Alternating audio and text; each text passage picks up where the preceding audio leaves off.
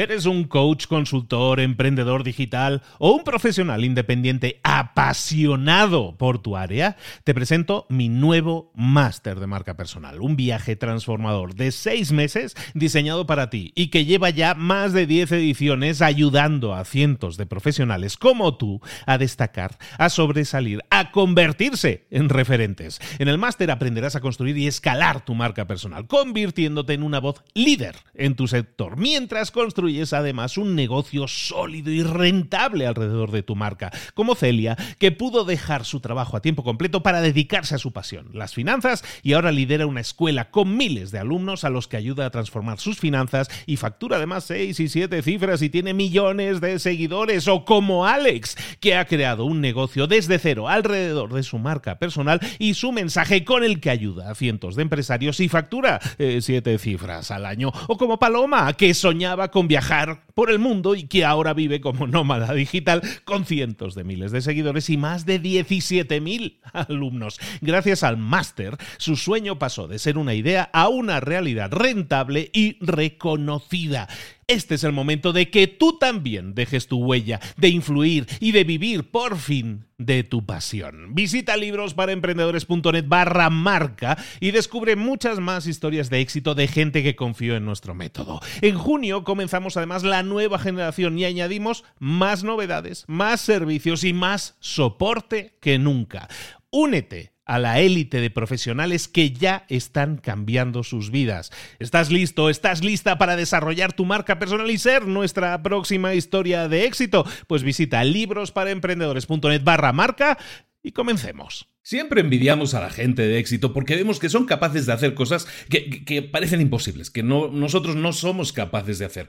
¿Te gustaría saber? Qué hace la gente exitosa en su tiempo, cómo, eh, cómo clasifica su tiempo, cómo se organiza mejor, cómo organiza sus mañanas, cómo organiza sus fines de semana, cómo organiza su tiempo en el trabajo. ¿Te gustaría saber todo eso? Pues esas tres cosas exactamente que hace la gente exitosa antes del desayuno, en el fin de semana y en su trabajo es lo que vamos a ver en el resumen del libro de hoy, un libro del año 2013 de Laura van der Kamp que se llama ¿Qué hace la gente exitosa antes del desayuno? Eso lo vemos aquí ahora en Libros para Emprendedores. Sin más, comenzamos.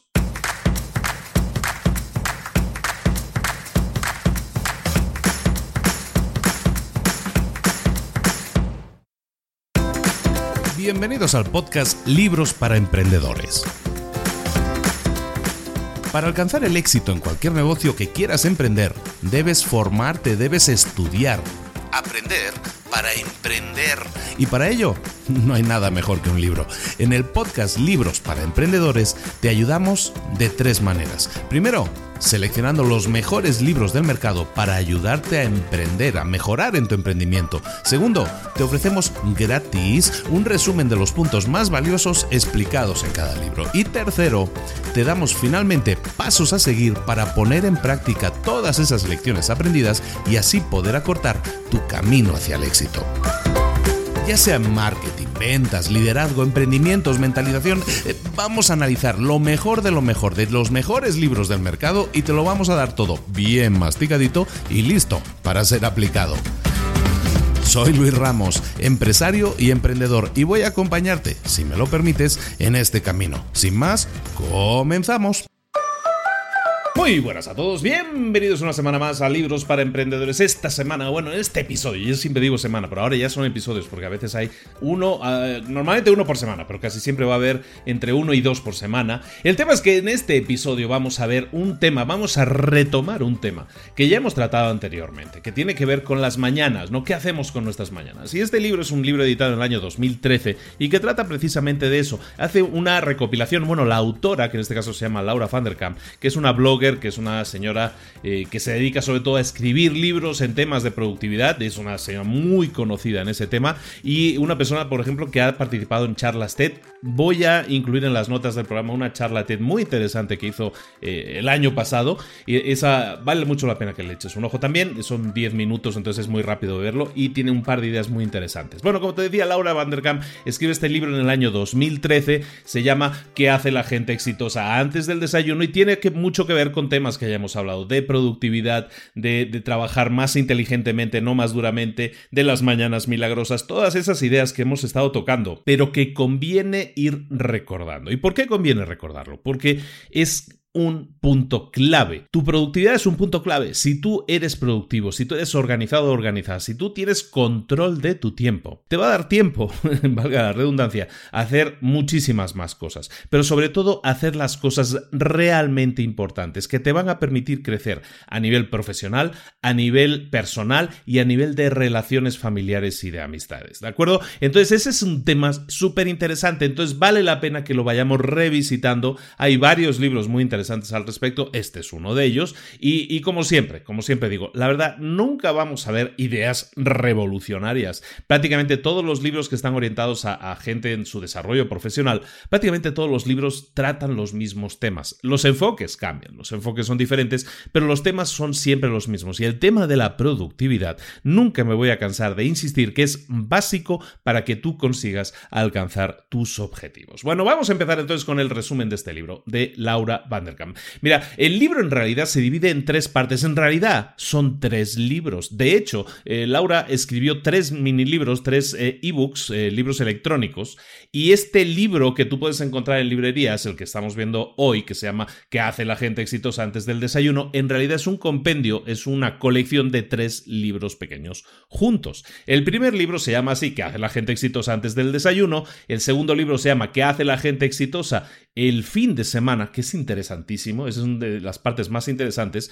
Y el tercer libro que se llama ¿Qué hace la gente exitosa en el trabajo? Entonces, el libro que vamos a ver en realidad son tres libros y por lo tanto son tres temáticas diferentes, tres puntos, eh, cosas, eh, objetivos diferentes los que vamos a tratar en el libro. Se me hace muy interesante por lo mismo, ¿no? Porque nos da la oportunidad en un único resumen de, ver, de enfocarnos en tres ideas, en tres áreas diferentes. Una, el, el, el enfoque en el desayuno, el otro enfoque en el fin de semana cómo aprovechar, mejor dicho, mejor el fin de semana y otro también cómo aprovechar mejor tu tiempo en el trabajo. Empezamos con la primera parte que hace la gente exitosa antes del desayuno. Bueno, el tema de las mañanas, ¿por qué es tan importante? Porque las mañanas normalmente son de locos. En general, para todo el mundo. La locura de las mañanas, e, e, esa locura que te envuelve y que no te impide concentrarte y relajarte en hacer cosas. Y cuando empieza a arrancar la mañana, que si los niños a la escuela, que llegas al trabajo, que el correo electrónico, que tienes llamadas, que tienes pendientes.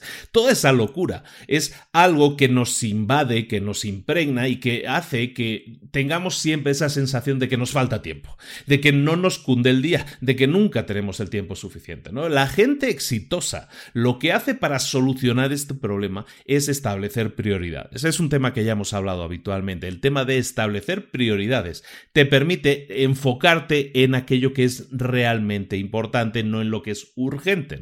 Es un tema que hemos visto recurrentemente. Por, cierto, el tema de la matriz de importante, urgente y todo eso es, eh, lo hemos visto desde primer libro, ¿no? Tiene que ver con el libro de, la gente altamente efectiva de Stephen Covey.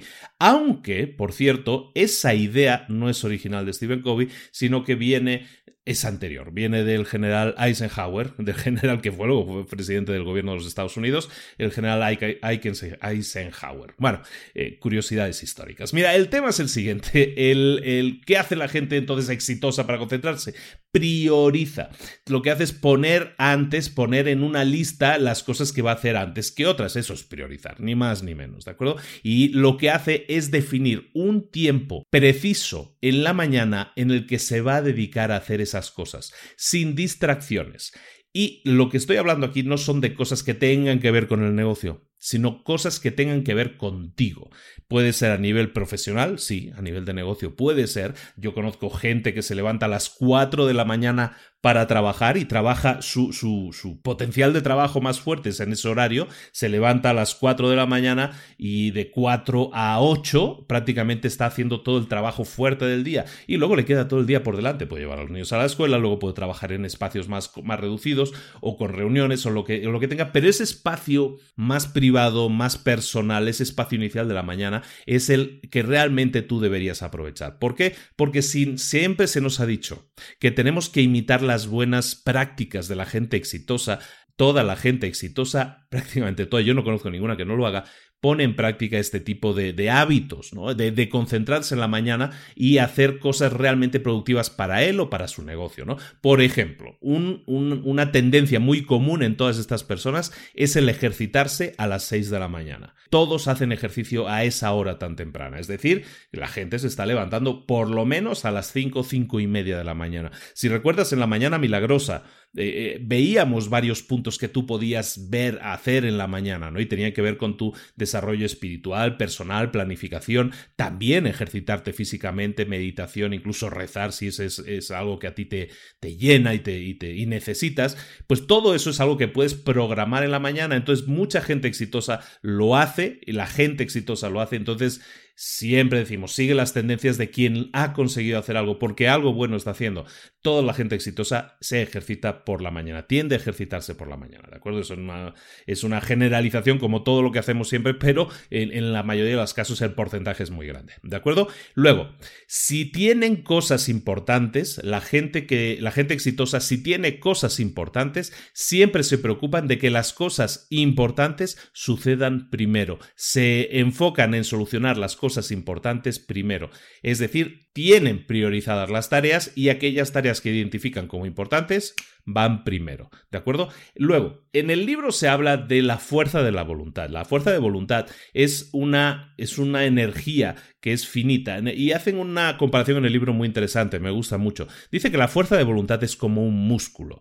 Si tú usas demasiado un músculo, igual que si usas demasiado la fuerza de la voluntad, va a perder efectividad, no va a trabajar tan bien. Si tú trabajas mucho un músculo, lo trabajas demasiado, eh, eh, te aprovechas de ese músculo demasiado, el, el, músculo va a quedar muy golpeado, no va a ser tan efectivo. Lo mismo con la fuerza de voluntad. ¿De acuerdo? Entonces, todas las actividades que tú vas a realizar al cabo del día requieren de alguna cantidad mínima o máxima de fuerza de voluntad. Si es una cosa que te gusta hacer mucho, que ya es parte de un hábito que tú ya tienes, fuerza de voluntad que tienes que aplicar ahí es pequeña, porque ya estás acostumbrado a hacerlo. Pero si es algo que no te gusta hacer, si es algo que te resistes a hacer, entonces la fuerza de voluntad que tienes que aplicar es mucho, muchísimo mayor. Tienes que aplicar más fuerza de voluntad, igual que tendrías que forzar mucho más ese músculo.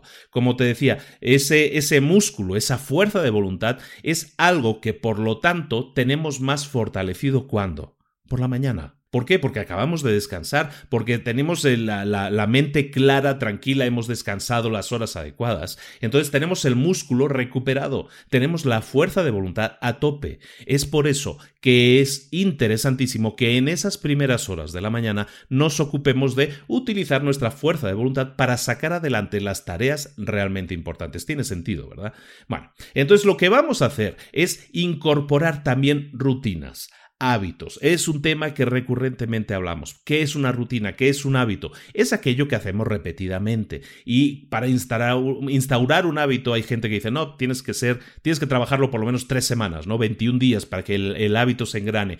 Pero hay otra gente, hay otros estudios que dicen que tienen que ser 66 días. Eso es más de dos meses, ¿no? Entonces, eh, sean 21 días, sean 66 días. Tú no lo tienes, nunca te tienes que poner como meta, no, tengo que aguantar 21 días con mi fuerza de voluntad para que esto se convierta en un hábito. Cuando se convierte en hábito, ya da igual que sea en 21, en 30, que en 60 días.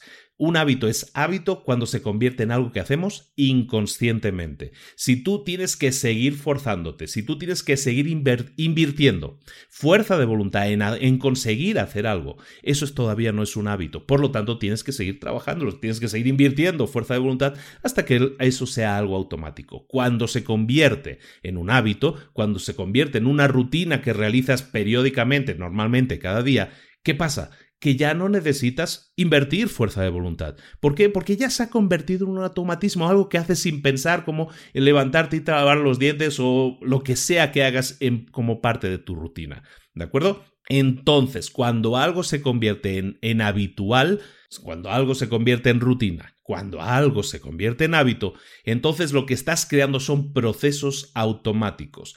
Esos procesos automáticos siempre van a consumir mucha menos fuerza de voluntad.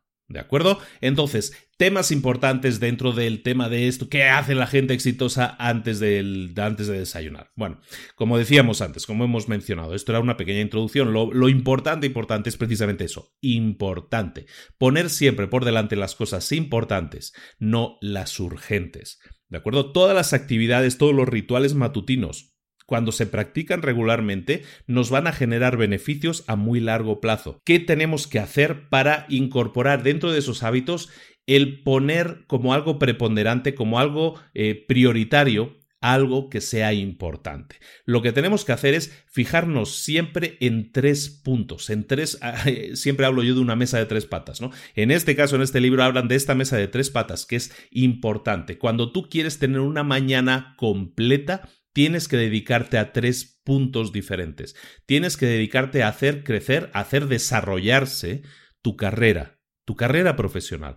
Para eso tienes que definir las tareas más importantes para ti profesionalmente. Tienes que, que, definirlas y dedicarte a sacar adelante esas tareas antes que a cualquier otra cosa el correo electrónico, el mirar el WhatsApp, el mirar, el ir a reuniones, el ir a hacer tal o cual cosa, recados, nunca va a ser tan importante como lo que es realmente importante, las tareas o objetivos realmente importantes que hagan avanzar tu carrera.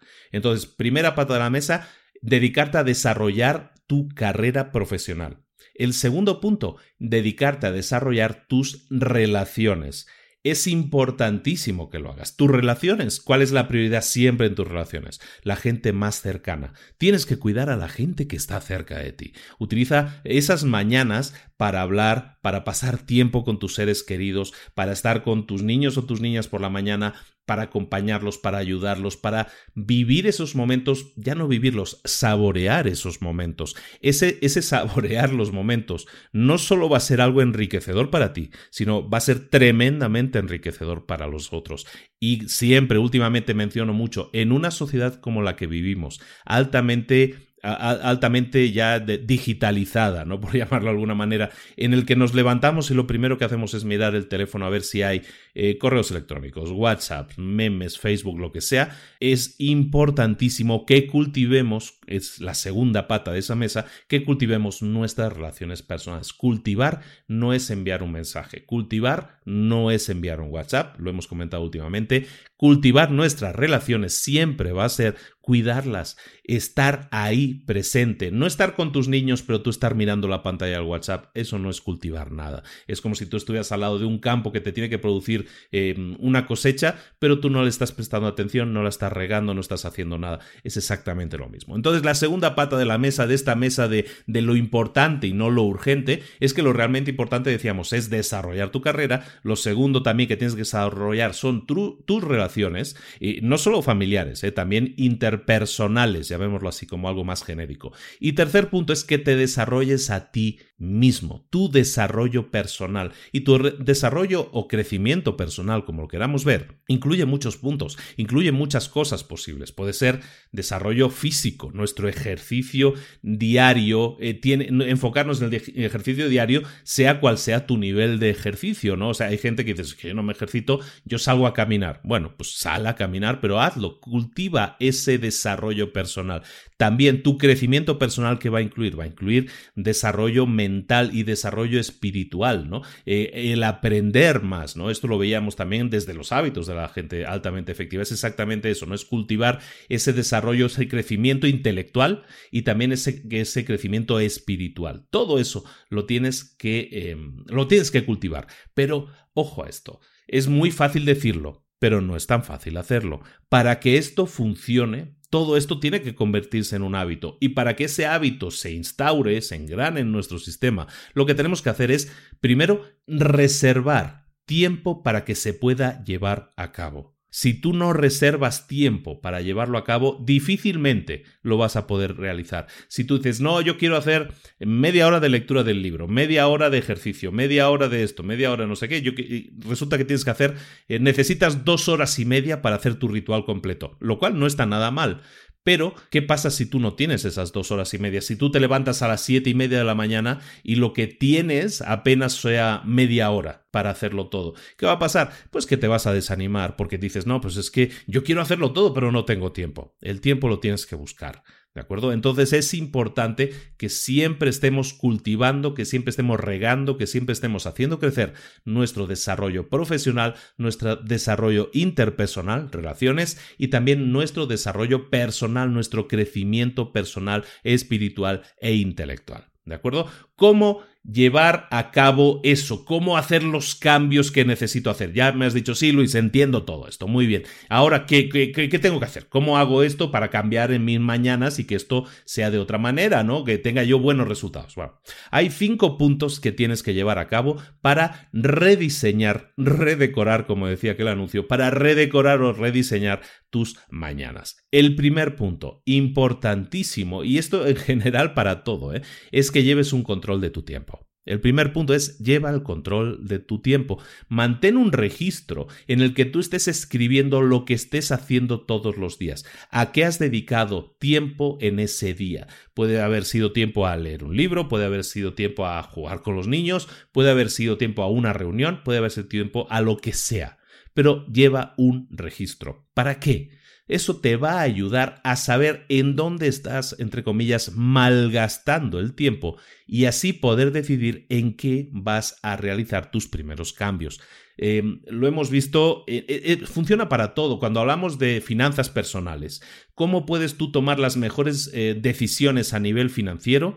Si no sabes en qué te gastas el dinero. Dices, yo me quiero comprar un coche, ¿me lo puedo comprar sí o no? Bueno, pues primero mira tus números. ¿Te lo puedes pagar? Eh, eh, a lo mejor lo tienes que pagar en, en, pequeños pagos mensuales. ¿Qué vas a hacer entonces? ¿Lo puedes pagar o no lo puedes pagar? ¿Te lo puedes permitir o no te lo puedes permitir? Tienes que conocer tu dinero, tus gastos, lo que entra, lo que sale y si tienes suficiente. Lo mismo con tu tiempo. El, eh, son monedas. Todo esto son monedas. Tu tiempo es una moneda. El dinero es una moneda, evidentemente. Y como tal, puedes ingresar ¿Puedes recuperar dinero? Sí. ¿Puedes recuperar tiempo? Sí. Pero tienes que saber de dónde. Tienes que actuar de manera proactiva para decidir dónde está el problema y para solucionarlo. Si sabes es que yo me gasto cada día tanto dinero en la cafetería, bueno, pues voy a recortarle y me voy a llevar un termo de casa con el café, por ejemplo. Y eso va a suponer un ahorro inmediato financieramente. Lo mismo en el tiempo. Tú, si tú estás invirtiendo, sabes que es que estoy invirtiendo todas las mañanas media hora hacer esta tarea que siempre es la misma tarea y que yo no debería estar haciendo, lo debería hacer esta persona,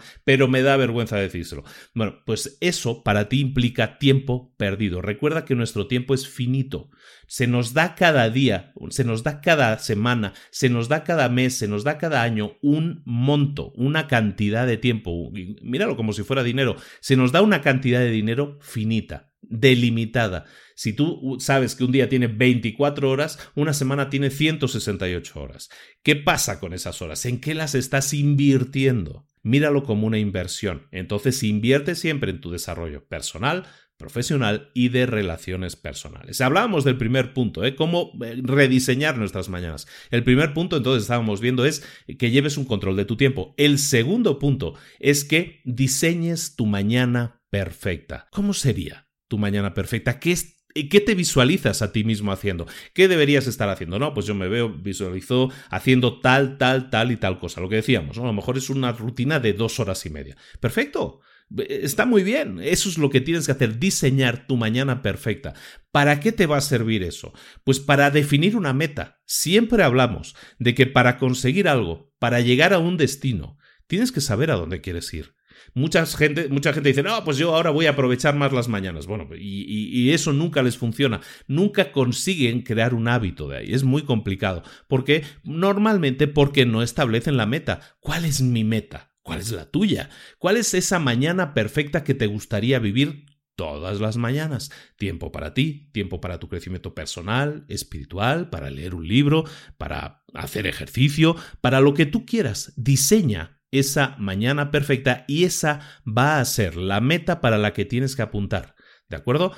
Siguiente punto, tercer punto, tienes que pensar en la logística. Si tú ya tienes definida tu mañana perfecta, tienes que ver, visualizar cómo vas a conseguir llevarla a cabo, ¿no? ¿A qué hora te tienes que levantar? Para poder dedicarle el tiempo, esas dos horas y media que ponemos en el ejemplo, ¿A qué hora te tienes que levantar para poder hacerlo? Si tú sabes que a las siete y media ya tienes que irte con los niños al colegio, lo que sea, y tú necesitas dos horas y media para tener una rutina completa, te va a tocar levantarte a las 5 de la mañana. Y eso no tiene que ser un castigo. Al contrario, es un premio que te estás dando a ti mismo, a ti misma. Es un premio para tu crecimiento personal. Entonces, piensa en la logística. La logística, algo tan sencillo como, bueno, pues si yo quiero dos horas y media de sesión, pues dos horas y media me tengo que levantar a las cinco. Ahora, si yo también he definido que quiero dormir siete u ocho horas, entonces ¿a qué hora me tengo que acostar? Pues no más allá de las diez de la noche. Entonces, esa logística, recuerda que las mañanas, el impacto que puede tener el, aplicar nuevas rutinas a nuestras mañanas, también puede modificar hábitos que tenemos hasta ahora. Es que yo me acuesto siempre a las 12, a la 1 porque veo la tele. Bueno, si quieres ver la tele hasta la 1 de la mañana y quieres levantarte a las 4 y media de la mañana para realizar tus hábitos eh, de crecimiento, desarrollo personal y profesional, pues tenemos un problema, tenemos un conflicto, porque tu cuerpo va a decir basta muy pronto. ¿Por qué? Porque vas a estar siempre cansado, porque estás durmiendo cuatro horas, caramba. Entonces, eso tienes que pensarlo y tienes que valorar, recuerda lo que hablábamos, qué es lo más importante.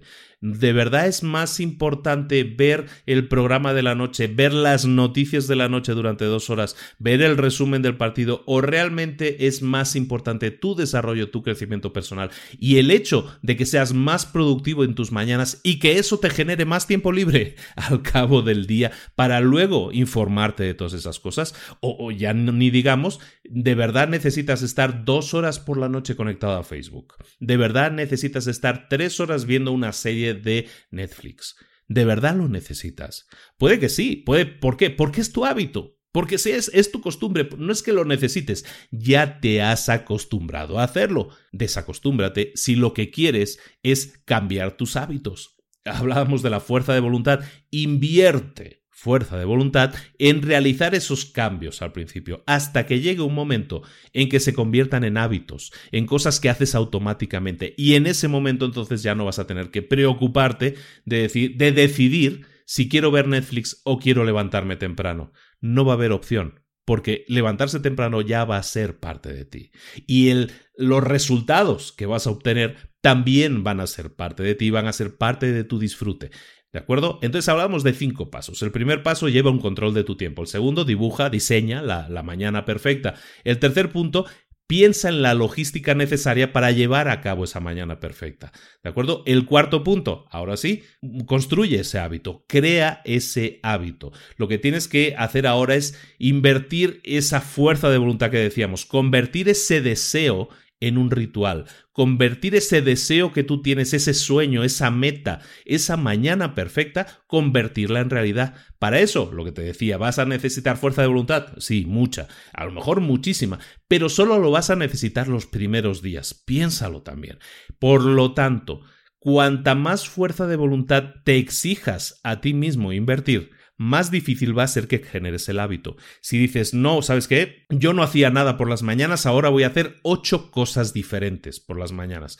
Para mi crecimiento personal, un poco de libro, un poco de no sé qué, un poco de no sé cuánto. Y voy a estar tres horas. Me voy a levantar a las cuatro de la mañana, aunque, aunque siempre me he levantado a las siete y media pues seguramente eso te va a exigir un montón de fuerza de voluntad, demasiada inversión al inicio. Y seguramente eso va a hacer que, que, tu fuerza de voluntad se agote ese músculo que tenemos que se agota, se acaba, no es tan efectivo, se vaya a acabar, porque le estás pidiendo demasiado. Por lo tanto, cuando empieces, cuando empieces a buscar el generar ese hábito, que es algo que también se dice muy habitualmente, por lo menos en los primeros días sí vas a tener que poner fuerza de voluntad, sí, pero para que eso funcione, comienza en pequeño.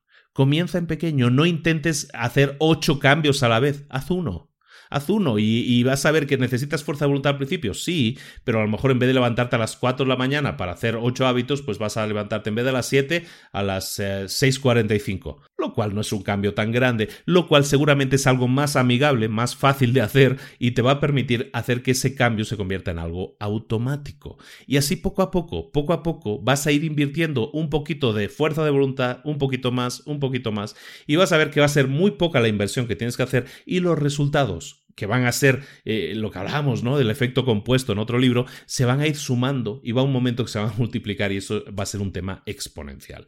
¿De acuerdo? El último punto, estamos hablando ahora de construir, de, de, de crear el hábito. El quinto punto es ajusta cuando sea necesario. Y eso es también tremendamente importante. ¿Por qué? Porque tú te puedes estar definiendo una meta hoy, aquí, ahora, pensar, cerrar los ojos y decir, mmm, mi mañana perfecta es una mañana que incluye tal, tal y cual cosa. Perfecto, está muy bien. Pero ¿qué pasaría si dentro de cuatro meses esa meta fuera diferente? Han cambiado las circunstancias en tu vida, estás, eh, tienes otros gustos, eh, quieres hacer otras cosas nuevas, un curso nuevo, una cosa nueva que estás... y de repente eh, en tu mañana ya no caben esas cosas nuevas, porque ya está muy engranado, es un hábito que ya es algo que haces programadamente todos los días y no hay cabida para eso. No pasa nada. Es tu hábito, es tu mañana, es tu tiempo, es tu inversión. Por lo tanto, eres más que libre de ajustarlo si es necesario. Sabes que mm, voy a dejar de leer por las mañanas y voy a dedicar ese tiempo a realizar un curso online que quiero hacer de lo que sea, ¿no? De páginas web, por ejemplo. Bueno, siempre digo lo mismo. El ejemplo de las páginas web, ¿no? De, escritura de poesía, de pintura, de dibujo, de lo que sea, caramba. Si, si buscas y no encuentras tu tiempo, pues a lo mejor en la mañana tienes que priorizar y decir, para mí ahora es más importante aprender a dibujar que leer esos libros de crecimiento personal que estoy leyendo por las mañanas, por ejemplo. Y está muy bien. Ambas cosas te producen un crecimiento personal, pero ahora priorizas, crees que es más importante hacer una cosa sobre la otra. Esos son los cinco puntos que tienes que poner en práctica para hacer de tus mañanas una mañana redecorada, una mañana rediseñada y para hacer lo que hace la mayoría de la gente exitosa antes del desayuno, que es priorizar todo aquello que es importante para ellos a nivel personal, a nivel de relaciones y a nivel profesional. ¿De acuerdo? Esta es la primera parte del libro. La segunda parte del libro, te, te, comento especialmente esta parte me encantó. Es una parte que mm, es muy enriquecedora porque es, no es habitual. O sea, ya hemos hablado muchas veces del tema de las mañanas, ¿no? Como te decía, es un tema que es muy recurrente, es un tema que está muy de moda hablar de nuestras mañanas productivas. Perfecto. Pero los fines de semana, yo no recuerdo ningún libro que, abre, que hable expresamente de cómo, de cómo ser, de cómo aprovechar mejor el fin de semana. Y es muy interesante. Mira, el libro, esta, o esta parte del libro, en este caso, de, qué hace la gente exitosa en los fines de semana, habla de un tema muy interesante y, habla de números. Y ya sabéis que, es un tema que a mí me encanta, hablar de números, ¿no? Bueno, lo que, lo que definen, y lo que definen en esta parte del libro es la siguiente. Empieza el libro hablando de que desde que tú llegas al viernes a las 6 de la tarde, hasta que vuelven a ser el lunes a las 6 de la mañana, que podríamos decir es cuando acaba tu jornada laboral de, una semana, viernes a las 6 de la tarde, hasta que empieza la semana siguiente, que es digamos el lunes a las 6 de la mañana, hay un espacio ahí que es nada más y nada menos que de 60 horas. Una semana, lo comentábamos antes, tiene 168 horas. Nuestro fin de semana, de viernes por la tarde a lunes por la mañana, dura 60 horas. 60 horas es un muy buen porcentaje de los 168 horas que tiene una semana. ¿De acuerdo? Entonces, veamos que nuestro fin de semana, mucha gente dice que el fin de semana no me llega, no me da para nada. Vamos a analizarlo con los números fríos y duros.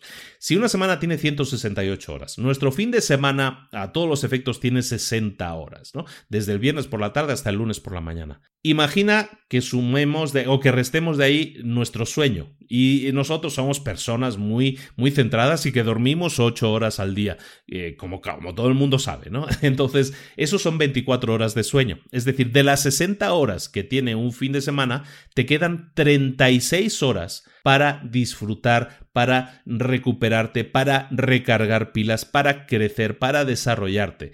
36 horas, ya quitando sueño, ¿eh? 36 horas es prácticamente el equivalente a una semana de trabajo. Por lo tanto, cuando tú pienses en la semana de trabajo es que tengo que trabajar cinco días y luego tengo que ir corriendo el fin de semana porque no me da tiempo de nada, piensa lo siguiente. Durante la semana, eh, en muchos países, de hecho, así es la jornada laboral semanal es de 36 horas, aunque generalmente también podríamos hablar de 40 horas. Si tú trabajas 40 horas a la semana, en el fin de semana te quedan más de 30 horas, unas 32 horas para hacer lo que realmente te dé la gana. Aprovechalo, porque prácticamente es, es el equivalente a una semana de trabajo. Si lo ves de esta manera, si lo ves numéricamente, te vas a dar cuenta que realmente sí tienes el tiempo. El problema muchas veces es que no lo estamos aprovechando. ¿Qué tenemos que hacer? Para aprovechar nuestro fin de semana. Lo mismo que estábamos hablando en la primera parte de este resumen, ¿no? Que lo que tenemos que hacer es pensar por adelantado qué vamos a hacer, reservar tiempo también el fin de semana para decidir qué vamos a hacer pensar de otra manera, porque no son objetivos eh, de metas a alcanzar y todo eso, pero a lo mejor si tú lo que buscas es tener el fin de semana experiencias. Experiencias que te llenen, que te recarguen de energía, que te recarguen de pila. Y una experiencia puede ser desde ir al cine hasta ir a jugar, hasta dar un paseo en bicicleta, hasta subir una montaña, hasta irte de pesca. Da igual. Son experiencias que a ti te recargan. Tú sabes que buscas que te recarguen. Lo que vas a hacer para aprovechar mejor tu tiempo es en el fin de semana también llevar el control de esa agenda, también llevar el control de ese calendario. Esa es la gran diferencia que va a hacer que puedas de alguna manera planificar tus momentos de máxima alegría, de máxima recarga de pila y vas a hacer que, que te duren más, que los puedas aprovechar más, porque al planificar con un calendario tu tiempo también de ocio, también del fin de semana, te vas a dar cuenta que es mucho más óptimo tu tiempo y te da tiempo a hacer más cosas, te da tiempo a disfrutar más de las cosas y, te da tiempo pues a pasarlo realmente bien y lo que decimos, a recargar pilas. Por lo tanto, ¿Qué tienes que hacer para planificar tu fin de semana? Pues lo que vas a hacer primero es definir qué es lo que quieres hacer. ¿Qué quieres hacer? ¿En qué quieres pasar tu tiempo? ¿Qué es lo que más te gusta hacer? Crea esa lista de sueños, si queremos llamarlo así, crea esa lista de sueños, de, de cosas que son significativas para ti, eh, momentos que quieres vivir. Y lo que vas a hacer es mm, definirlos a todas horas, si es en la mañana, si es en la tarde, si es el sábado por la noche, si es el domingo por la mañana, todo eso lo vas a tener que agendar, crear un calendario para eso también. Este episodio llega hasta ti gracias al Instituto de Emprendedores. Uno de los problemas más críticos que yo tuve durante todo el tiempo que trabajé en el corporativo de un banco internacional fue que quería ser emprendedor. Yo siempre he querido ser emprendedor y quería iniciar mi propio negocio, pero no sabía realmente qué es lo que había que hacer, qué pasos tomar, no sabía decidir siquiera qué idea tenía que tener para poder arrancar el negocio.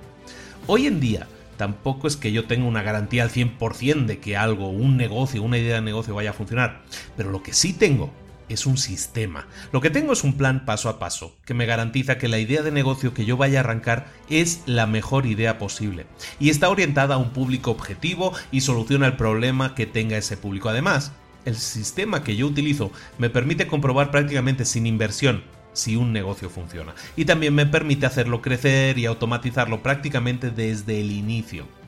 ¿Cuál es esa forma de conseguir arrancar negocios que te proporciona tranquilidad, ingresos, tiempo libre y libertad de movimientos? Yo lo llamo el plan Midas. El plan Midas es un sistema de 5 fases y 10 pasos que te lleva de la mano, desde no tener idea de negocio hasta tener un negocio funcionando exitosamente y de forma automática. Llámalo si quieres eh, incubadora y aceleradora a la vez. El plan Midas, como te digo, es un sistema paso a paso, repetible, probado con éxito, y con herramientas súper fáciles de utilizar con vídeos, plantillas, documentación. El Plan Midas es el corazón de mi Instituto de Emprendedores. Eh, Instituto de Emprendedores es la plataforma educativa para emprendedores que no quieren darse el lujo de esperar y que quieren resultados ya. Al inscribirte al Instituto de Emprendedores tienes acceso completo a todo el plan Midas. Tienes además acceso a cursos complementarios, a un coaching grupal conmigo en directo todas las semanas, para que si tienes alguna duda o consulta que te esté bloqueando, tengas respuesta directa para saber cómo eliminarla y cómo continuar a toda velocidad hasta llegar a tu meta. Conviértete en un emprendedor de verdad. Inscríbete hoy mismo a institutodeemprendedores.org, que es el patrocinador del episodio de hoy.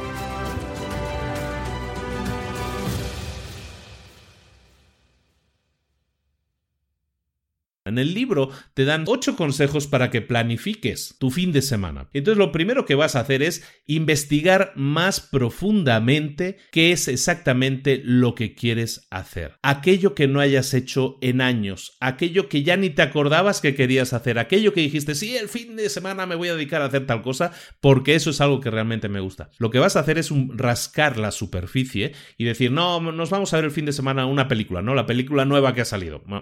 eso es algo muy básico. Si tú empiezas a excavar un poco más, a profundizar un poco más en ti, te vas a dar cuenta que te acuerdas de cosas que alguna vez has dicho, me encantaría hacer eso los fines de semana, me encantaría trabajar en, en bricolaje, me encantaría trabajar, yo qué sé, en carpintería, me encantaría trabajar, yo qué sé, me encantaría dar eh, vueltas en una montaña con una bicicleta de montaña. Esos son tus sueños, entonces empieza a excavar más profundamente en tu mente para detectar esas cosas que dijiste que ibas a hacer y no estás haciendo. Es una lista de sueños, ¿de acuerdo? En, el, en las tiendas online, en las tiendas en línea, les le llaman la lista de deseos, ¿no? Es exactamente eso, tu lista de deseos de cosas que te encantaría hacer el fin de semana y que a lo mejor dejaste de, de pensar en ellas porque las dabas por imposibles. No lo hagas, anótalas en esa lista. Y luego, Punto 2, ese es el primer punto, ¿no? Que anotes en la lista todo aquello de lo que te acuerdes, que, que, excaves más profundamente, le llaman en el libro. el segundo punto es que utilices bien tus mañanas. De nuevo, si ya estás aplicando hábitos para tus mañanas de lunes a viernes, ¿por qué no hacerlo también el fin de semana? Utiliza bien, utiliza inteligentemente tus mañanas. A menudo, en los fines de semana, las mañanas es un tiempo que la gente desperdicia. No lo hagas. Si te falta tiempo, es porque seguramente no estás utilizando tus mañanas, tampoco el fin de semana correctamente. El tercer punto es que crees tradiciones. Lo que estábamos hablando antes, tus sueños, pueden ser cosas que a lo mejor hacías de pequeño y dejaste de hacer. Recupera esas tradiciones si las tenías o crea tradiciones nuevas.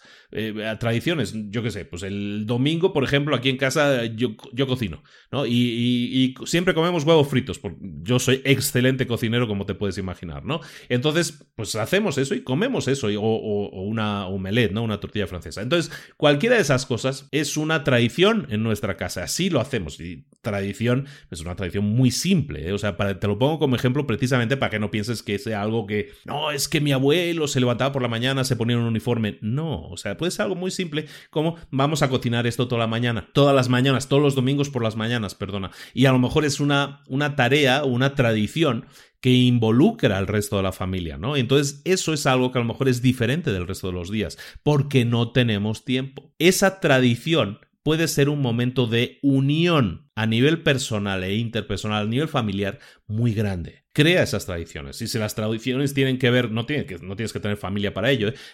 pues de una tradición ser, pues es que los fines de semana me apetece a mí siempre escalar esa montaña, o darme un paseo por la montaña, o darme un paseo por no sé dónde, o irme a la playa, o ir a hacer surf, o hacer lo que sea, ¿no?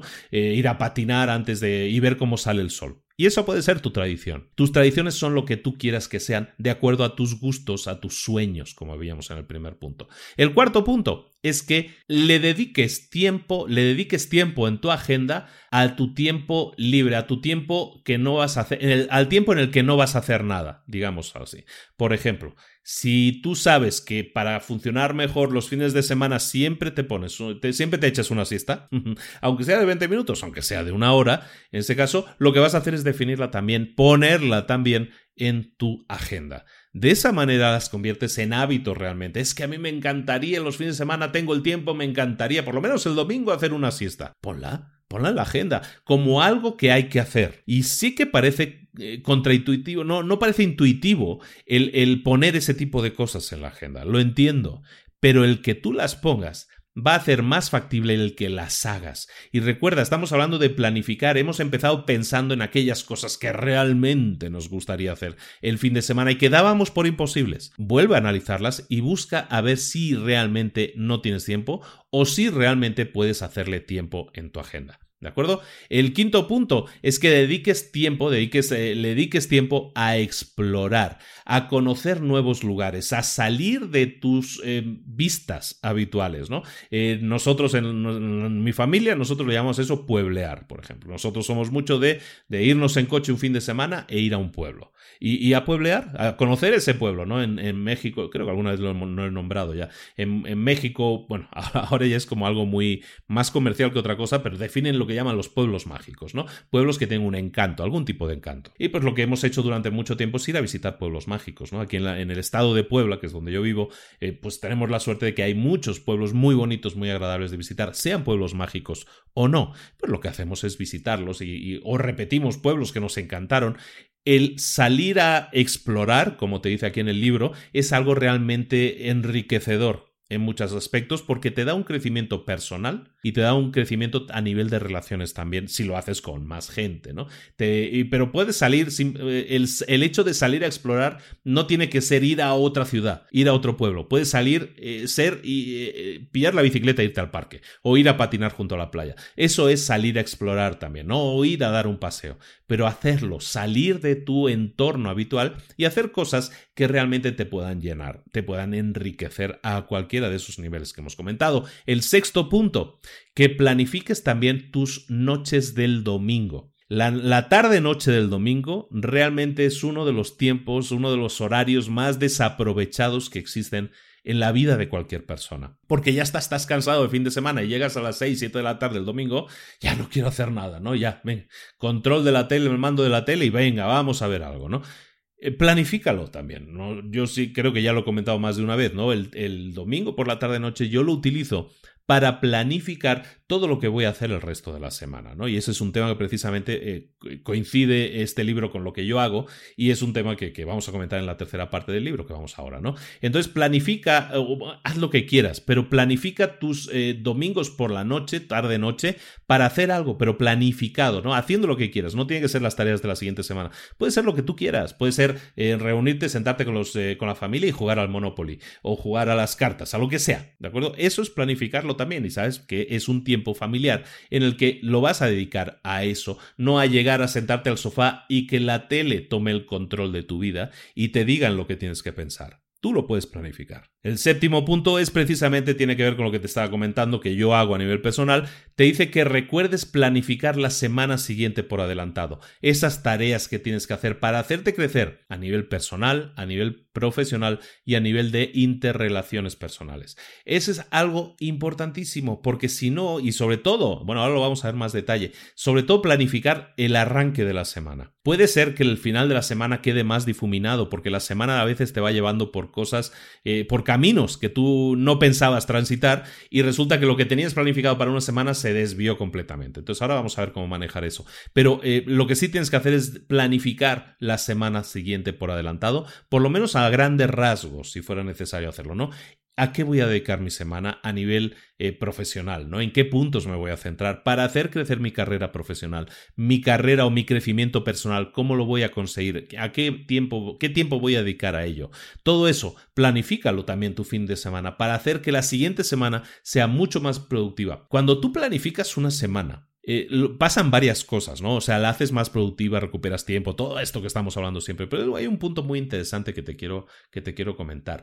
Normalmente hay mucha gente que sufre durante la semana porque está esperando que llegue el fin de semana. Eso es porque esa gente no está dedicando su tiempo a las tareas que realmente le hacen crecer personalmente, dan un crecimiento personal, no está creando nuevas relaciones personales, está nutriéndolas, está haciéndolas crecer a nivel interrelaciones, interrelaciones personales, y tampoco lo hace a nivel de, desarrollo de tu carrera profesional. Cuando la gente no está trabajando en esas áreas, ¿qué sucede? Que de lunes a viernes lo único que hace es soñar con que llegue el fin de semana, porque parece que la vida empieza el viernes por la tarde, y eso no debería ser así. Cuando tú planificas tu semana, lo que decíamos, no solo vas a ganar tiempo, no solo vas a ganar orden, también vas a ganar calidad de vida, también vas a disfrutar más de tu semana. Y entonces el hecho de que llegue el fin de semana dentro de uno, dos o tres días no va a ser traumático para ti. No estás sufriendo durante toda la semana esperando que llegue el viernes por la tarde,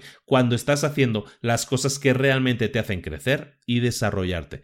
Fundamental este punto eh, que te comento. El octavo punto, el octavo punto que es el último punto ya de esta parte del libro es lo que hace la gente más exitosa los fines de semana es no dejar, no, no quedarse planificando en cosas que van a hacer en el futuro, sino que pasan a la acción, como digo siempre. Hacen cosas en el ahora. Se ponen a hacer cosas en ese momento. No se ponen a planificar un sábado y decir, un domingo de estos tendríamos que ir a tal pueblo. No. Hazlo. Estás en fin de semana. ¿Tienes el tiempo o no tienes el tiempo? Bueno, pues hazlo.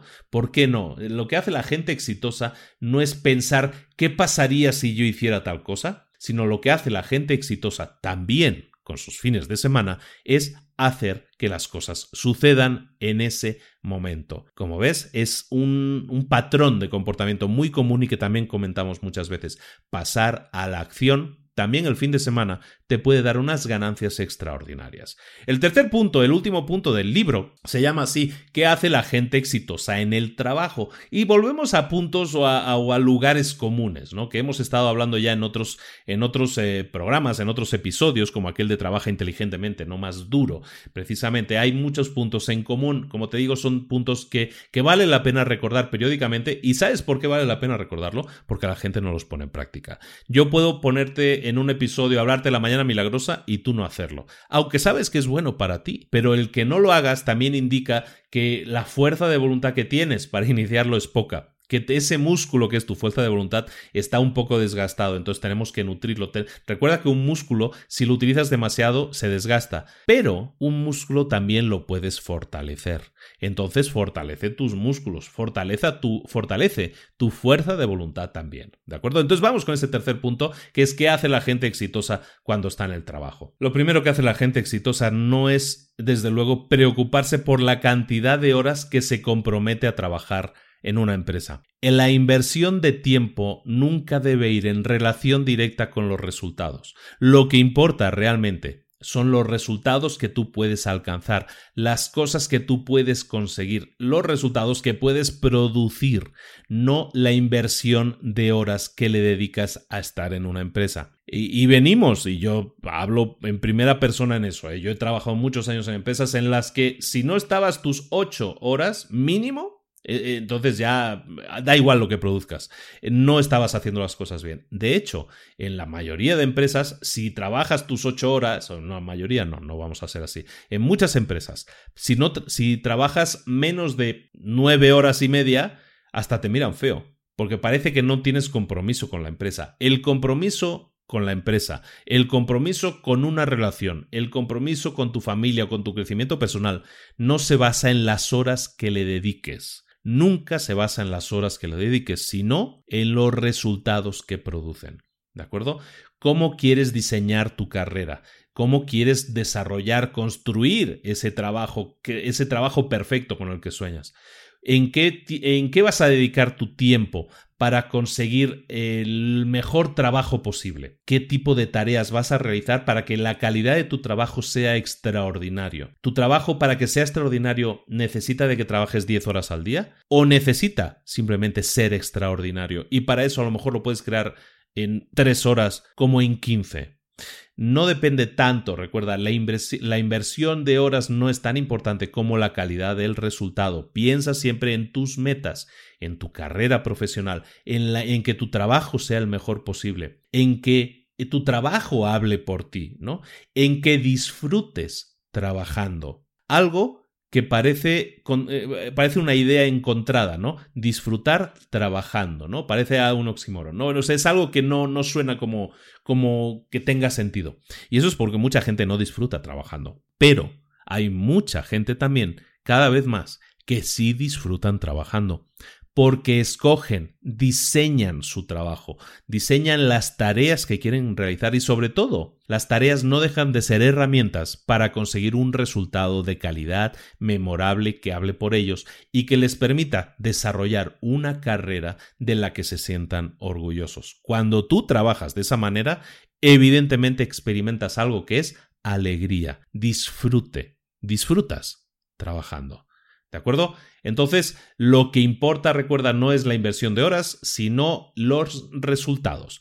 Para ello, tienes que incorporar una serie de disciplinas. Esas disciplinas, que son siete, son las que vamos a ver ahora. La primera disciplina que tienes que aplicar para conseguir los resultados que realmente buscas en tu trabajo es preocuparte del tiempo que dedicas. Lo que estábamos hablando precisamente, preocuparte de las horas que estás invirtiendo. ¿Por qué? No sé si lo habíamos comentado al inicio, si no lo comento ahora. El tiempo es un recurso no renovable. Hablábamos de al principio que el tiempo es ese, esa cantidad de dinero que se te entrega por la mañana cuando te despiertas y que no va a variar, no lo puedes invertir y, obtener más horas. No hay manera de hacerlo. Tienes 24 horas al día, las tienes tú, las tenía Steve Jobs, las tiene eh, Elon Musk, Elon Musk, quien sea. Todos tienen las mismas cantidades de horas al día. Entonces, es un recurso no renovable, es un recurso que nunca vas a poder recuperar. Entonces, preocúpate de que la inversión que estés haciendo con ese tiempo, con esa, con esa moneda que es tu tiempo, sea de la manera más adecuada. ¿Para qué? Para conseguir los mejores resultados. Para hacerlo, recuerda, eh, volvemos a lo mismo, lo hemos comentado en la primera parte del capítulo, lleva un control de tu tiempo, no de la agenda, es diferente lo que estoy diciendo aquí, ¿eh? no digo que lleves una agenda o un calendario de tareas, eso es una cosa,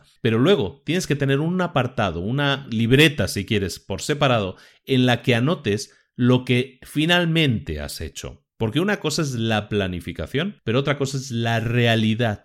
Recuerda que la vida la vida sucede y entonces pasan cosas imprevistos y resulta que lo que tú tenías planificado eh, no se ha podido hacer porque lo has tenido que dedicar a otras cosas y eso en tu calendario no aparece, en tu agenda no aparece, pero sí va a aparecer en ese e, en ese relato eh, que es ese, ese control de tiempo de lo que has estado haciendo finalmente con tu día, ¿no? Si has estado trabajando ocho horas, ¿Qué ha pasado durante esas ocho horas? Si has estado luego en casa cuatro horas, ¿qué has hecho con ese tiempo?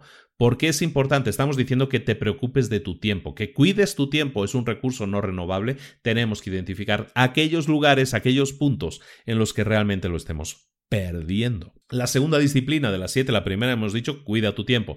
La segunda, planifica. Y esto es realmente importante, es un tema que ya hemos comentado habitualmente en Retos para Emprendedores, que es en nuestro grupo privado. Si no estás dado de alta, hazlo. Es gratuito y cada mes hacemos retos diferentes. Este mes, por cierto, es un tema muy interesante. Estamos creando empresas, estamos creando emprendedores ahora sí, con menos de 100 dólares. Apúntate si no lo haces. Bueno, pues como te decía, en el grupo de Retos para Emprendedores, si buscas en Facebook Retos para Emprendedores, lo encuentras. Si no, aquí debajo, en las notas del programa también lo encuentras. El link. Eh, como te decía, hubo un reto que que tenía que ver con eso, ¿no? Con la definición de tareas y parte de ese trabajo era precisamente la planificación. Cuando tú tienes muchas tareas, pero las tienes en la cabeza, sientes presión, sientes carga, el tener demasiadas cosas en la cabeza es como tener como ir cargando una mochila llena de piedras. Cuantas más cosas tengas en la mochila, cuantas más cosas tengas en la cabeza, más pesado es, más difícil es para ti moverte, pensar con claridad, porque estás cargado hasta los topes. Entonces tienes que dedicar tiempo a planificar. ¿Y por qué mezclo los dos conceptos de planificar con lo de la carga de tareas en tu mente? Porque lo que tienes que hacer es precisamente descargarlas. Eh, agarrar todas esas ideas y volcarlas en un documento, en una aplicación de gestión de tareas, en lo que sea, pero que te sirva para descargarlas de tu mente. Y el saber que no se han perdido y saber que están anotadas ya en sí es un gran alivio y te permite concentrarte mucho mejor en cualquier otra cosa. Ahora, ¿qué vas a hacer con todas esas tareas que has volcado? Tareas personales, tareas profesionales, tareas de relaciones interpersonales, todo eso. ¿Qué vas a hacer con todo eso? Pues vas a planificar tu tiempo. Recuerda que lo que vas a tener que hacer siempre es dedicar tiempo en tu agenda, dedicar tiempo en tu calendario a cada una de esas tareas.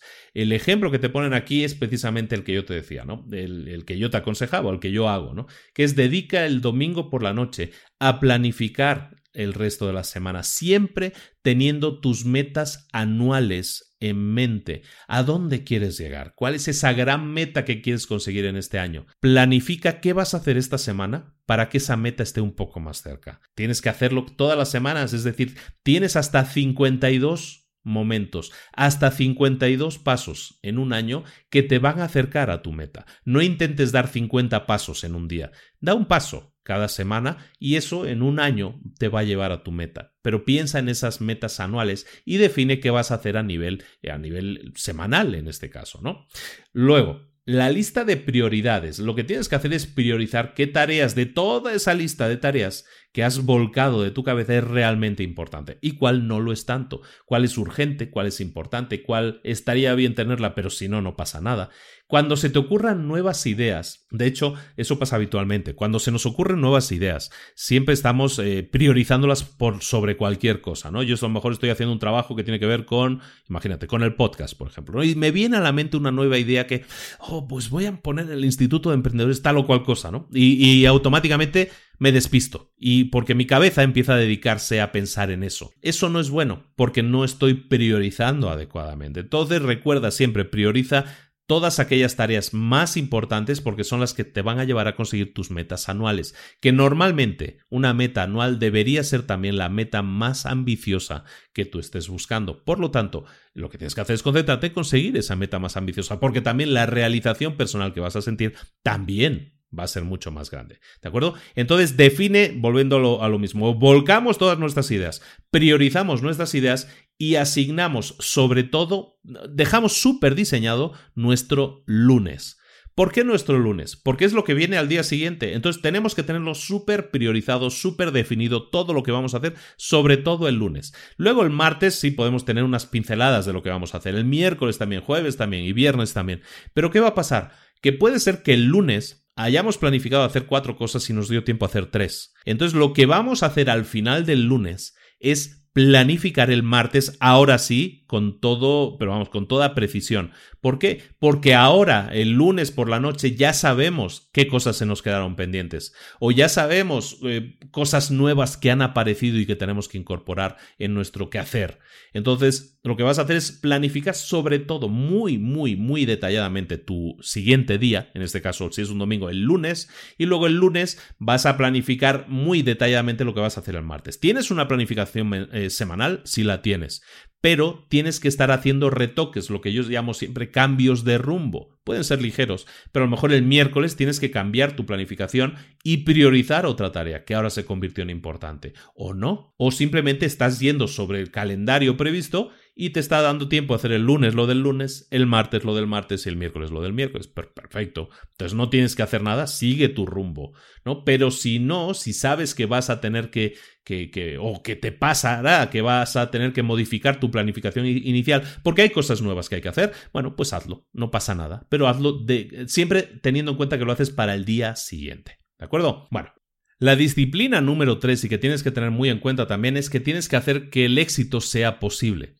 Tienes que, permitir que el éxito suceda. ¿Cómo hacerlo? Pues lo estábamos hablando en este punto anterior un poco, ¿no? Te lo estaba comentando. Por, por, muy contra. por muy poco intuitivo que parezca. Cuando tú quieres conocer. Eh, cuando tú quieres hacer crecer tu negocio, lo que tienes que hacer no es dedicarte a hacer la mayor cantidad de cosas posibles, sino la menor cantidad de cosas posibles, pero las cosas que realmente van a hacer crecer y desarrollar tu negocio. Entonces, aunque tú pienses, no, no, no, no, ahora tengo que hacer todo, tengo que trabajar 25 horas al día, no, pues lo que tienes que hacer es enfocarte en hacer las cosas correctas. Si se te ocurren nuevas ideas, no tienes que ponerlas en la lista de tarea inmediatamente, ten una lista separada con ideas. ¿De acuerdo? Y déjalo ahí como ideas, que queden ahí reposando. Te vas a dar cuenta de que ideas que anotaste el día 3 de junio, el día 20 de junio ya son ideas que dices, ¿cómo se me ocurrió esa cosa, esa tontería, ¿no? O no, o puede ser cosas que durante esas tres semanas pues han crecido dentro de ti y, se convierten en una idea digna de ser desarrollada. Pero no las implementes, no las pongas en marcha automáticamente. Recuerda que si tú ya tienes planificada la semana, tienes que ceñirte a ella. Si aparecen distracciones, tienes que considerarlas como tal, como distracciones. Apúntalas en una lista, pues son buenas ideas, puede que lo sean, pero sigue concentrado o concentrada en aquello que tienes que conseguir. La gente realmente exitosa no trata las listas de tarea como listas, Las listas de tareas de la gente exitosa son contratos que ellos firman con su tiempo. Es un contrato que están firmando en el cual están dedicando determinadas, eh, eh, lo que hablábamos de la inversión, ¿no? Que el, tiempo es una inversión monetaria también. Están invirtiendo tiempo en esa tarea para que se complete. Si lo que hacen es eh, desviar su tiempo, desviar su dinero, en este caso, su inversión, para otras cosas que se les han ocurrido, ¿qué va a pasar? Que la idea original nunca se va a poder terminar porque le falta, le falta la inversión, se quedó parada esa idea. Y eso es algo, ese despiste que traemos nosotros es muy notable hoy en día muy notable. En las redes sociales se encargan de despistarnos cada 30 segundos con otras ideas, con cosas que se nos pueden venir a la cabeza y nos desenfocan. Y a lo mejor tú que estabas escribiendo un libro, un capítulo, un artículo, de repente te despistas porque te metes en Facebook o te metes en Google para investigar algo en la Wikipedia y no te das cuenta y ya pasaron dos horas. Y esa inversión de tiempo se perdió porque eran dos horas las que ibas a dedicar tú a escribir.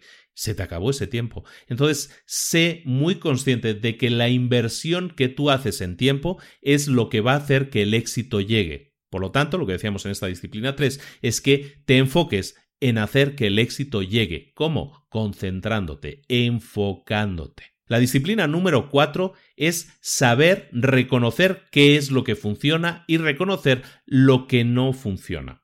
Cuando hablamos de esto siempre hablamos de el ejemplo son de las tareas que tú tienes que hacer.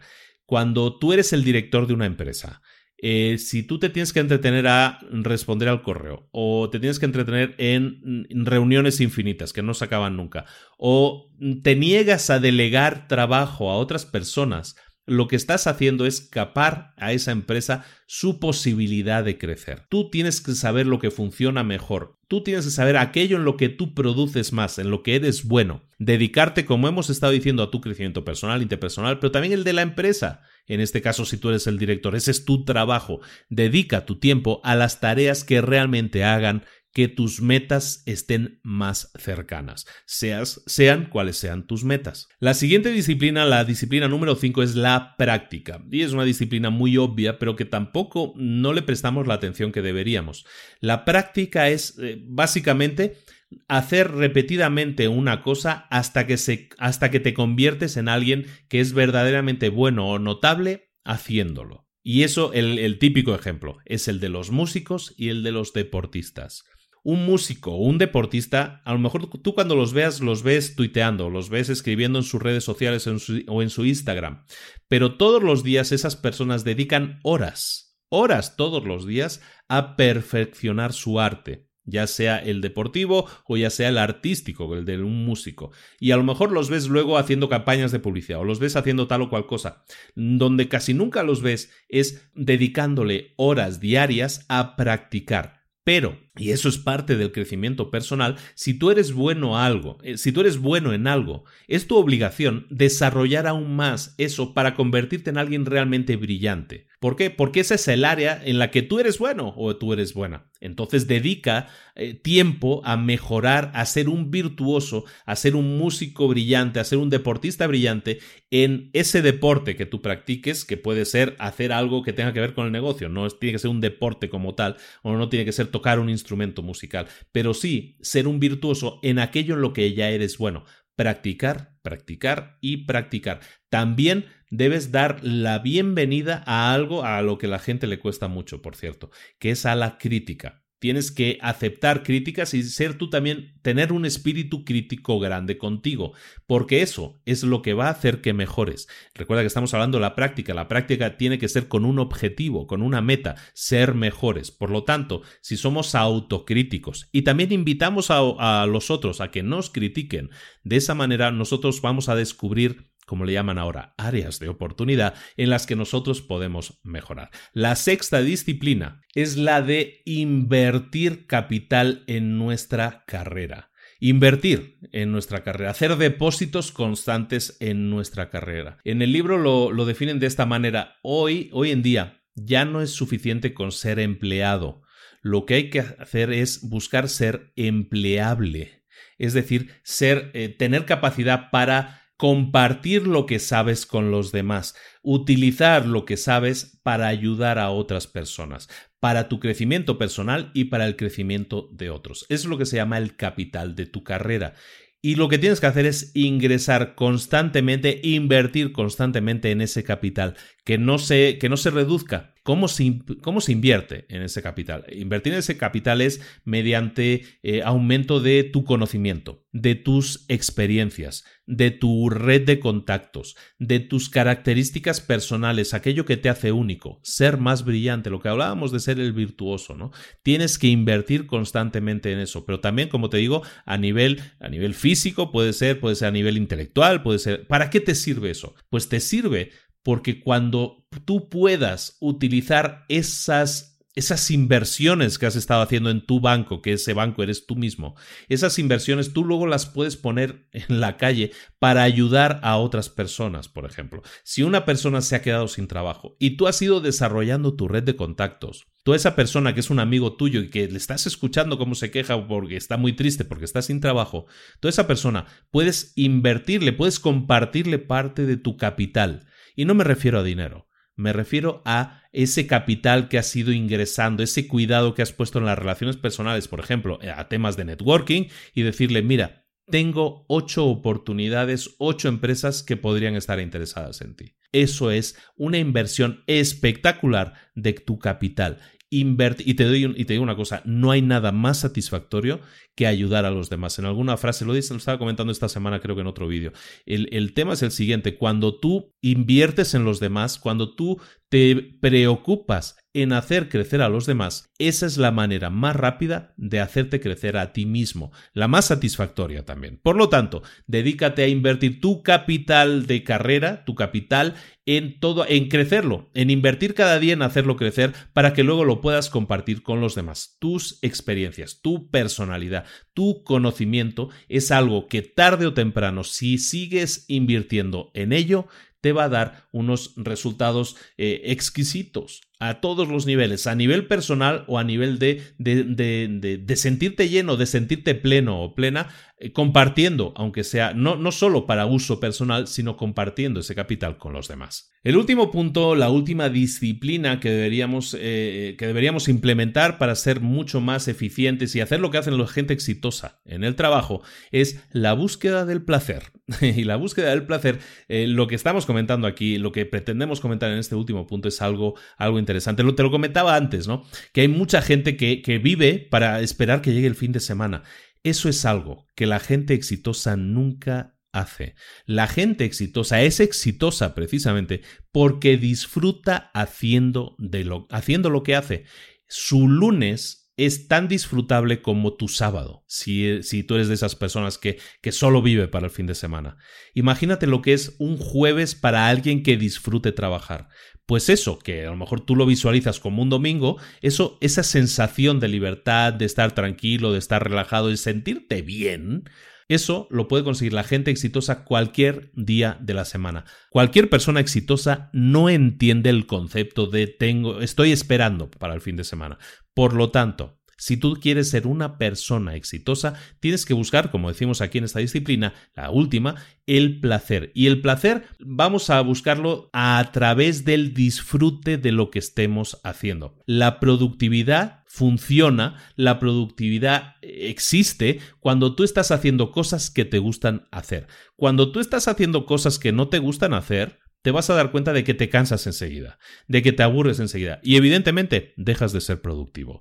Para ser realmente productivo tienes que disfrutar de lo que estás haciendo. Y el disfrute, le digo, no viene de que te comas una barrita de chocolate, que es mucha gente busca ese tipo de sustitutos. O el disfrute no viene de jugar al, al Candy Crush o de lo que sea. No, no viene de nada de eso. El disfrute de verdad viene de una única cosa, de saber que cada paso que das te acerca un poco más a tus metas y que esos pasos dependen única y exclusivamente de ti. Por lo tanto, busca el placer, busca el disfrute, pero búscalo cómo?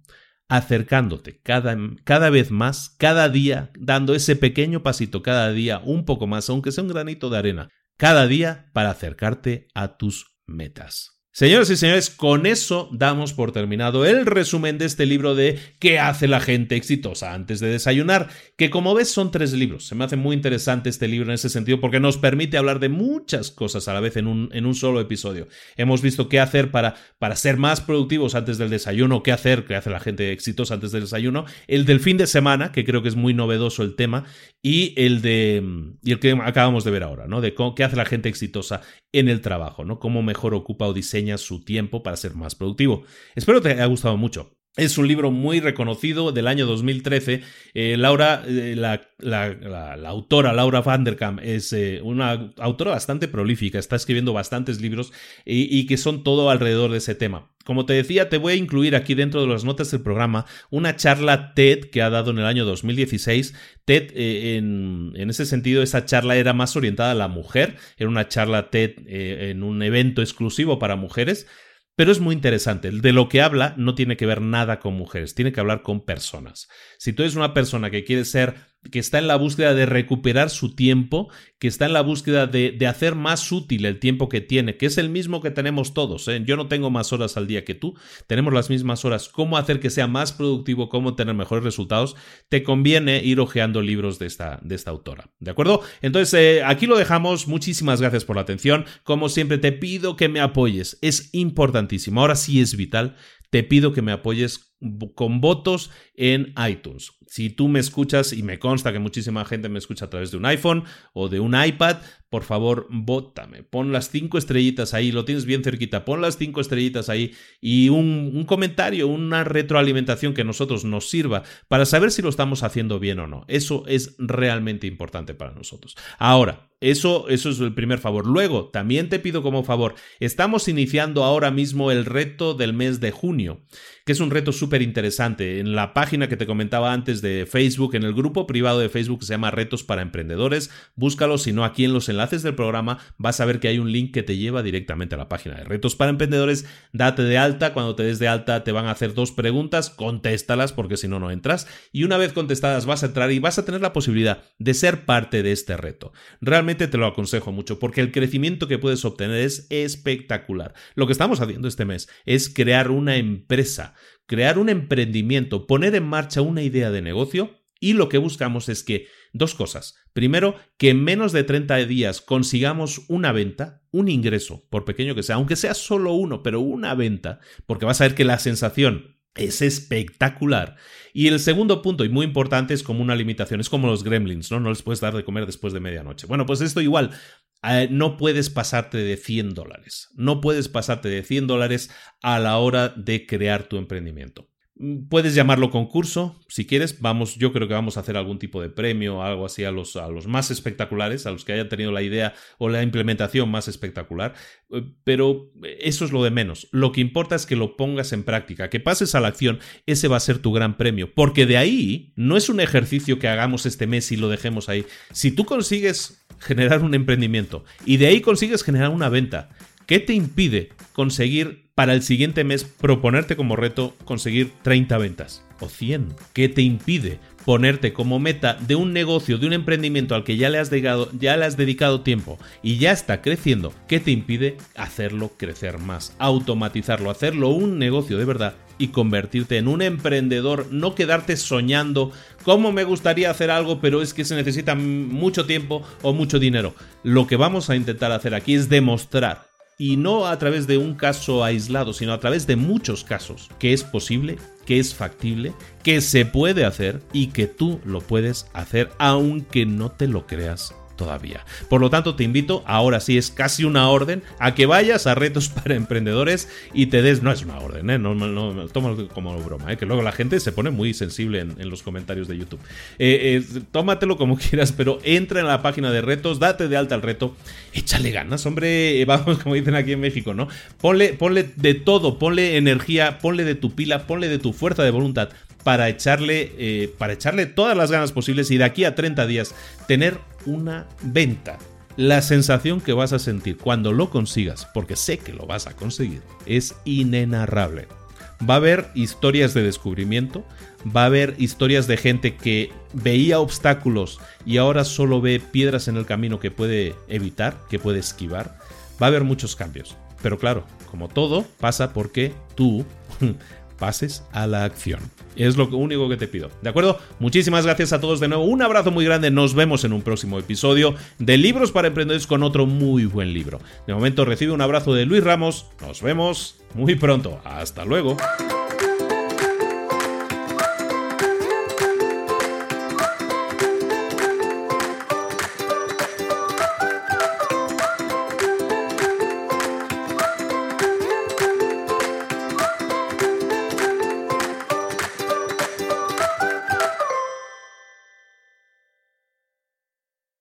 ¿Eres un coach, consultor, emprendedor digital o un profesional independiente apasionado por tu área? Te presento mi nuevo máster de marca personal, un viaje transformador de seis meses diseñado para ti y que lleva ya más de 10 ediciones ayudando a cientos de profesionales como tú a destacar, a sobresalir, a convertirse en referentes. En el máster aprenderás a construir y escalar tu marca personal, convirtiéndote en una voz líder en tu sector, mientras construyes es además un negocio sólido y rentable alrededor de tu marca, como Celia, que pudo dejar su trabajo a tiempo completo para dedicarse a su pasión, las finanzas, y ahora lidera una escuela con miles de alumnos a los que ayuda a transformar sus finanzas y factura además seis y siete cifras y tiene millones de seguidores, o como Alex, que ha creado un negocio desde cero alrededor de su marca personal y su mensaje con el que ayuda a cientos de empresarios y factura eh, siete cifras al año, o como Paloma, que soñaba con viajar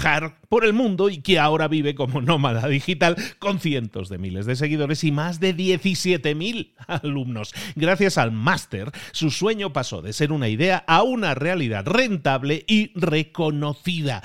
Este es el momento de que tú también dejes tu huella, de influir y de vivir por fin de tu pasión. Visita librosparaemprendedores.net barra marca y descubre muchas más historias de éxito de gente que confió en nuestro método. En junio comenzamos además la nueva generación y añadimos más novedades, más servicios y más soporte que nunca.